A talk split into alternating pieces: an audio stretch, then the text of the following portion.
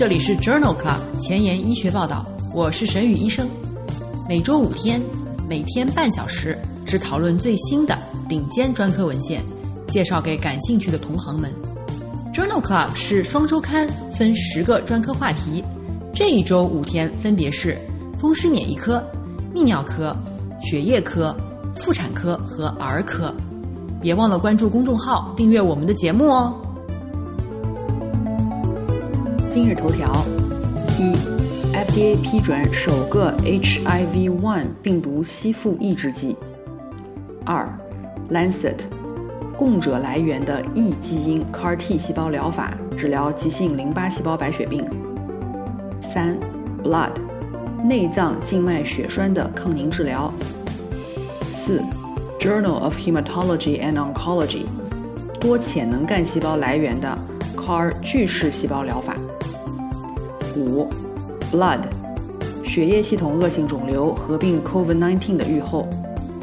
这里是 Journal Club 前沿医学报道，血液感染星期三，Hematology Wednesday。我是主播沈宇医生，精彩即将开始，不要走开哦。今天的新药研发，我们来聊一聊氟替沙韦。氟替沙韦是一种前体药物，可以转化为活性的代谢产物替沙韦。替沙韦直接与 HIV-1 包膜糖蛋白 GP120 结合，阻止病毒吸附和进入宿主 T 细胞。二零二零年七月，FDA 批准氟替沙韦用于治疗多药耐药的 HIV 感染，这是被批准的首个 HIV 病毒吸附抑制剂，First in class。关于氟替沙韦的临床研究发表在二零二零年三月的《新英格兰医学杂志》上。这一项 Bright 研究是在二十三个国家进行的，正在进行当中的三期临床研究，招募了三百七十例多药耐药的 HIV 感染患者。在第一个队列当中，患者接受了一到两种的抗逆转录病毒药物，联合氟替沙韦六百毫克 BID，或者是安慰剂治疗八天。然后是开放标签的氟替沙韦联合最佳抗病毒方案治疗。在第二个队列当中，全耐药的 HIV 病毒感染者接受了开放标签的氟替沙韦联合最佳抗病毒方案治疗。在第八天，氟替沙韦的 HIV 病毒 RNA 水平平均下降了0.79 log 十拷贝每毫升，安慰剂组为 0.17，p 值小于0.001。在第四十八周达到 HIV 病毒 RNA 水平小于四个拷贝数每毫升的患者比例，在随机队列组当中占百分之五十四，非随机队列组当中占百分之三十八。CD 四阳性 T 细胞的计数在平均增幅为一百三十九每毫升和六十四每毫升。不良事件导致了百分之七的患者停用氟替沙韦。这项 Bright 研究认为。在治疗选择有限的多药耐药的 HIV-1 感染者当中，在前八天接受氟替沙韦治疗的患者，比接受安慰剂治疗的患者 HIV 病毒的 RNA 水平显著下降，疗效持续至四十八周。今天的临床实践，我们来聊一聊静脉血栓栓塞。深静脉血栓和肺栓塞是静脉血栓栓塞的两种表现形式。静脉血栓栓塞的发病机制理论称为 Virtual 三要素。该理论认为，静脉血栓栓塞出现在血液瘀滞、内皮损伤和或血液成分改变的时候。常见的危险因素包括外科手术、长期卧床、妊娠、口服避孕药、感染、恶性肿瘤和各种遗传性易栓症。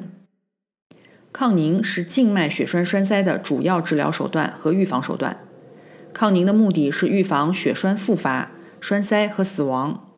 这类风险在诊断以后的三到六个月当中是最高的。常用的药物治疗手段包括肝素、低分子肝素、华发令和直接口服抗凝药。在去年十二月份的第二十八期血液科星期三节目当中，我们也聊到过关于静脉血栓栓塞的相关文献。感兴趣的朋友可以点击链接重复收听哦。今天分享的第一篇文章是发表在《Blood Advances》杂志二零二一年一月刊上，这是一项基于人群的病例对照研究，讨论了血浆血管性血友病因子水平与未来发生静脉血栓栓塞风险的相关性。静脉血栓栓塞患者与对照组相比，血浆血管性血友病因子 （VW 因子）水平升高，但是目前尚不清楚血浆 VW 因子升高是静脉血栓栓塞事件的危险因素还是后果。这项研究旨在分析血浆 VW 因子水平与静脉血栓栓塞风险之间的前瞻性关系，并且对深静脉血栓形成和肺栓塞进行亚组分析。这是一个基于人群的病例对照研究，纳入了1994年至2007年之间进行的 TROMSO 研究当中的400多例静脉血栓栓塞的病例和800多例匹配的对照组。静脉血栓风险在 VW 因子水平四分位数之间呈线性的增加，趋势 p 等于零点零二三。VW 因子最高四分位数的参与者与最低四分位数的参与者相比，静脉血栓风险比为一点四五。原因不明的静脉血栓的相关性最强，风险比为二点七四，特别是原因不明的深静脉血栓风险达到六点七三。血栓 VW 因子水平与未来发生静脉血栓栓塞，特别是原因不明的静脉血栓栓塞事件风险之间存在着剂量依赖的关系。这项基于人群的队列研究认为，VW 因子可能是未来静脉血栓栓塞风险的一个很有前途的生物标志物。同样是在《Blood Advances》杂志2021年1月刊上发表了另外一篇研究。讨论的是血浆纤维蛋白溶解、炎症标志物和血栓后综合征的关系。血浆凝血和炎症标志物水平已经被确定为成人血栓后综合征 （PTS） 的预后因素。该研究的目的是确定年轻的深静脉血栓的患者形成三个月以后，血浆纤溶能力和细胞因子水平是否与血栓后综合征风险相关。这项研究纳入了 Kids.dot 生物样本库当中的七十六位患者，中位年龄为十二点八岁。参与者中约有三分之一出现了血栓后综合征。血栓后综合征发生的相关因素包括深静脉血栓后六周静脉完全闭塞，风险比三点一二，以及深静脉血栓形成三个月以后血浆纤溶能力低，风险比为二点七一。深静脉血栓形成三个月以后，血清淀粉样蛋白 A 升高，风险比为二点八五。在多变量的分析当中，这些因素不再与血栓后综合征发生独立相关。这一项 Kids.dot 生物样本库的初步分析显示，虽然多变量的分析没有发现血栓后综合征发生的独立预测因子，但是这些初步的结果值得进一步的调查。下面分享的一篇文章讨论的是内脏静脉血栓的抗凝治疗。这一篇系统回顾和荟萃分析发表在2021年3月的《Blood》杂志上。内脏静脉血栓形成 （SVT） 治疗具有挑战性，指导治疗决定的证据仍然十分缺乏。这一篇系统回顾和荟萃分析的目的是确定抗凝治疗内脏静脉血栓形成的有效性和安全性。文章一共分析了九十七篇研究，包括了七千九百例患者的数据。在接受抗凝治疗的患者当中，内脏静脉血栓再通、内脏静脉血栓进展以及复发性静脉血栓栓塞和大出血和总死亡率分别为百分之五十八、百分之五、百分之十一、百分之九和百分之十一。没有进行抗凝患者的相应比值为百分之二十二。百分之十五、百分之十四、百分之十六和百分之二十五，两组对比看来，抗凝治疗获得了更高的血管再通率，血栓进展风险更低，主要的出血风险更小，死亡率更小。这篇荟萃分析认为，抗凝治疗能够改善静脉血栓再通率，减少血栓形成风险，而不增加大出血。但是在接受抗凝治疗的患者当中，静脉血栓栓塞复发仍然很高。今天分享的最后一篇文章发表在2021年2月的《Blood Advances》杂志上，这是 Garfield HF 登记研究，讨论的是新诊断的房颤抗凝患者使用直接口服抗凝药和维生素 K 拮抗剂的出血和相关死亡率。在临床研究当中，房颤抗凝直接口服抗凝药的死亡和出血风险都较低。这一项全球性的全瞻性 Garfield HF 研究的目的是评价在真实世界当中是否也是这样。研究纳入了五万多例新诊断的房颤患者，在这些患者接受的治疗方案当中，使用维生素 K 拮抗剂联合或不联合抗血小板药占百分之三十九，使用直接口服抗凝药联合或者不联合抗血小板药占百分之二十七点五。仅仅使用抗血小板药物占百分之二十一，没有使用抗栓药物的占百分之十二。研究发现，轻微的临床相关的小出血以及重大出血的发生率分别为二点二九每一百人年、一点一每一百人年和一点三每一百人年。直接口服抗凝药的总出血风险风险比为零点八五，大出血的风险比为零点七九。均显著低于维生素 K 拮抗剂。直接口服抗凝药患者的全因死亡风险低于维生素 K 拮抗剂，风险比为零点七三。大出血后三十天内死亡，最常与颅内和椎管内出血相关。因此，作者认为，与维生素 K 拮抗剂相比，直接口服抗凝药的任何出血和全因死亡风险都要更低。今天临床实践的第二部分，我们来聊一聊急性淋巴细胞白血病。急性淋巴细胞白血病的治疗采取多药物的方案，分为诱导期、巩固期以及维持期，并且包括对于中枢神经系统的治疗。诱导阶段的目的是初步完全缓解。常用的药物包括长春新碱、泼尼松、柔红霉素、环磷酰胺、阿糖胞苷、甲氨蝶呤。六球嘌呤、依托泊苷、替尼泊苷、利妥昔单抗等等。最常见的危及生命的不良事件包括肿瘤溶解综合征、血栓形成、出血和感染。巩固阶段的目标是预防白血病细胞再生，降低残余肿瘤负荷，预防耐药性。可采取的巩固化疗：自体干细胞移植或者是异基因造血干细胞移植。常用的药物包括环磷酰胺、球嘌呤、阿糖胞苷、长春新碱、多柔比星。维持治疗期间，患者继续接受低强度的维持治疗，包括六球嘌呤、甲氨蝶呤、长春新碱和泼尼松。在今年一月份的第四十八期《血液科星期三》节目当中，我们也聊到过急性淋巴细胞白血病相关的文献。有兴趣的朋友可以点击链接重复收听哦。今天分享的第一篇文章是发表在《Lancet 柳叶刀》杂志2020年12月刊上的一篇文章。这篇文章讨论的是供体来源的异基因抗 CD19 CAR-T 细胞疗法治疗 B 细胞急性淋巴细胞白血病的两项一期临床研究。自体 T 细胞制备的 CAR-T 细胞疗法可以使患者达到持久的缓解。但是，该疗法不能适用于疾病快速进展，因为无法立刻收集、改造足够数量的细胞，并且回输。基因编辑的供体来源的同种异体抗 CD19 CAR-T 细胞疗法，提供了一种新的 CAR-T 细胞疗法的选择。这两项多中心的一期临床研究，目的是评估靶向 CD19 的健康供者的 CAR-T 细胞联合。福达拉宾环磷酰胺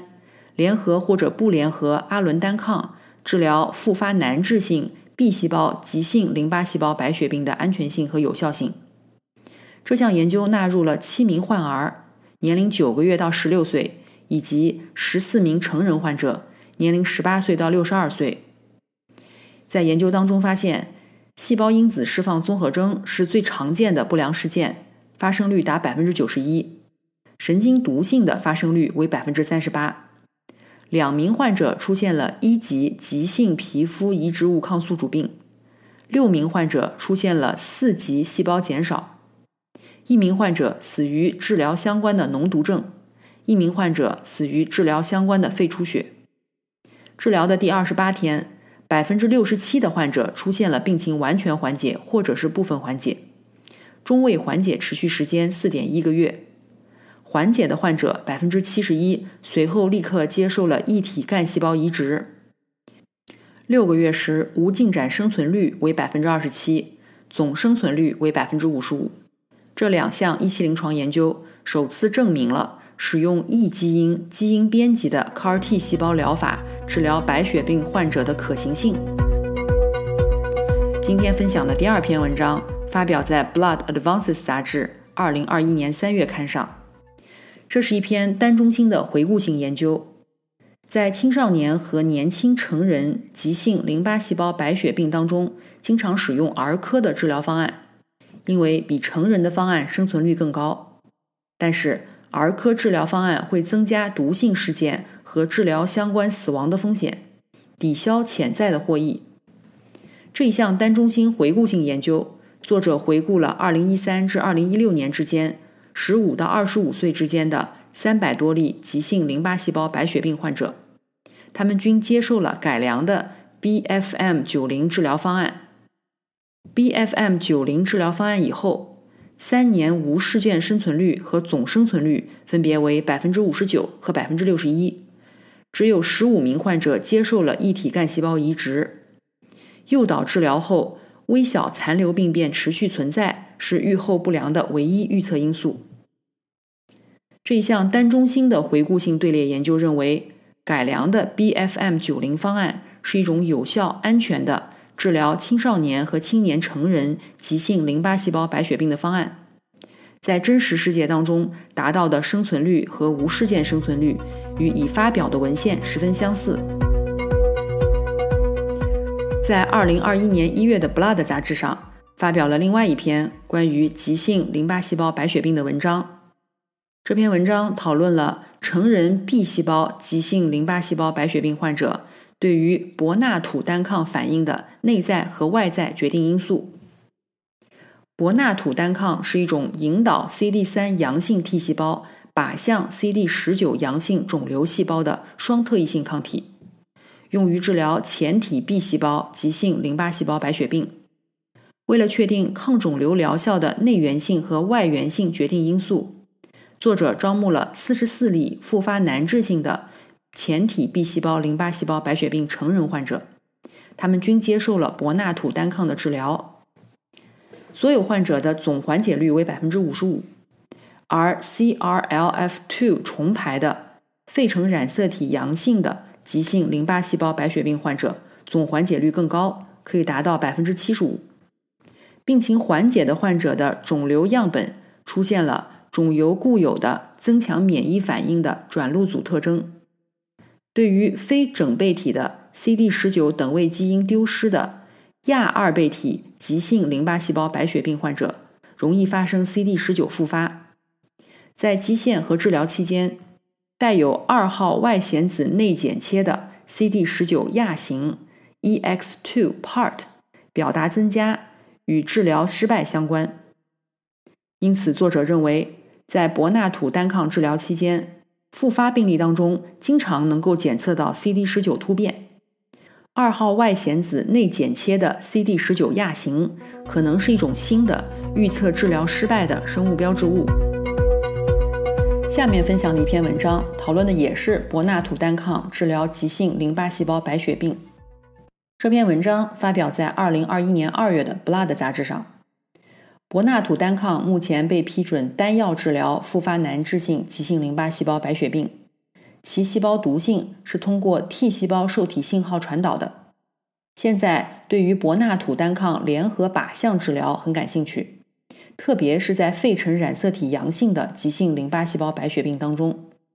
因为某些二代和三代 ABL 抑制剂。也能够有效的抑制与 T 细胞受体信号通路密切相关的 SRC 激酶家族。因此，作者从健康供体样本和费城染色体阳性的急性淋巴细胞白血病样本当中，将 ABL 抑制剂和双 SRC-ABL 抑制剂与博纳土单抗结合在一起，测试其肿瘤的活性。当单独使用博纳土单抗的时候，可以导致 T 细胞增殖和靶向 CD19 阳性细胞的死亡，干扰素伽马生成增加。博纳土单抗连用 ABL 抑制剂伊马替尼或者尼洛替尼的时候，并没有抑制 T 细胞增殖或者是干扰素伽马的产生。但是，当博纳土单抗联合达沙替尼或者普纳替尼的时候，会抑制 T 细胞的增殖和干扰素伽马的产生。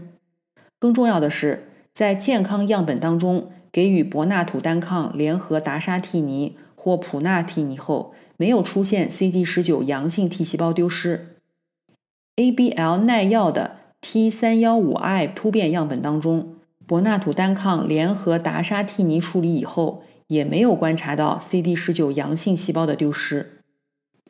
这些体外研究不支持联合用药，强调了靶向治疗时维持 T 细胞功能的重要性。今天的交叉学科板块，我们来聊一聊神经科和血液科交叉的文章。文章发表在二零二一年三月的《Blood Advances》杂志上。神经淋巴瘤是一种罕见的淋巴瘤，最大的患者系列研究发表于二零一零年，仅有五十例。这项研究的目的是评估利妥昔单抗时代的神经淋巴瘤的临床表现、诊断检测以及预后。来自梅奥诊所的研究人员对于四十例经活检证实的伴有非霍奇金淋巴瘤的神经淋巴瘤病例进行了回顾性的分析。